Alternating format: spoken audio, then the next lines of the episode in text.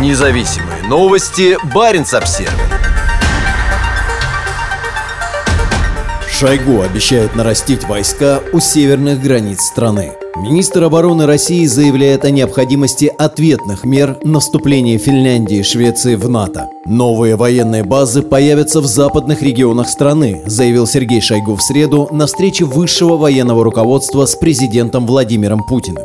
Учитывая стремление НАТО нарастить военный потенциал вблизи российских границ, а также расширить Североатлантический альянс за счет Финляндии и Швеции, требуется принятие ответных мер по созданию соответствующей группировки войск на северо-западе России, заявил министр обороны. Две скандинавские страны подали заявку на вступление в НАТО через несколько месяцев после российского вторжения в Украину. Ранее Баренц Обзервер сообщал, что с Кольского полуострова на поля сражений были отправлены тысячи солдат, солдат, из которых сотни погибли в боях. В первой неделе войны прошлой зимой особенно большие потери понесла 200-я отдельная мотострелковая бригада Северного флота. По словам Шойгу, в Карелии будет сформирован армейский корпус. Расположенные севернее 200-я мотострелковая бригада в Печенге и 80-я мотострелковая бригада в Алакурте войдут в состав более крупной мотострелковой дивизии. По словам министра, такие дивизии также будут созданы в Западном, Центральном и Восточном военных округах.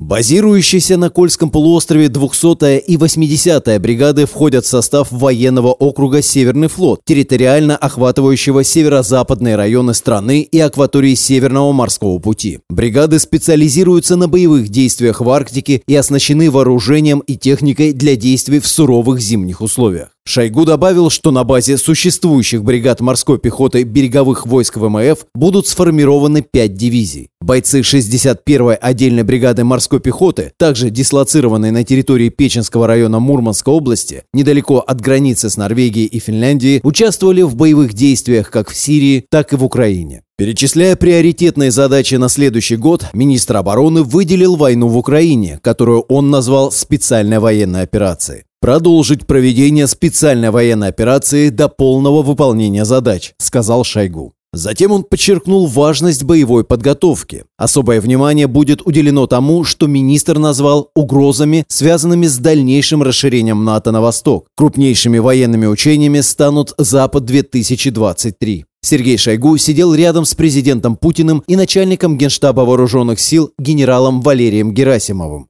В то время как Шойгу представил планы по увеличению численности армии с сегодняшнего миллиона до полутора миллионов, президент Путин заявил, у нас нет никаких ограничений по финансированию. Страна, правительство дают все, что армия просит. Все. Надеюсь, что ответ будет должным образом сформулирован и соответствующие результаты будут достигаться, сказал президент. Путин признал, что объявленная 21 сентября частичная мобилизация выявила определенные проблемы, но заверил, что необходимые меры принимаются. Они включают в себя улучшение взаимодействия с местными и региональными властями, а также обеспечение мобилизованных оружием. Недавно Баринс Обзервер рассказывал историю солдата, участвовавшего в боевых действиях. По его словам, в армии не хватает всего – питания, обмундирования, оружия, радиосвязи, а также низкий моральный дух. Владимир Путин завершил свое выступление, поблагодарив мирных жителей за то, что посылают на передовую дополнительное обмундирование, теплые вещи и подарки.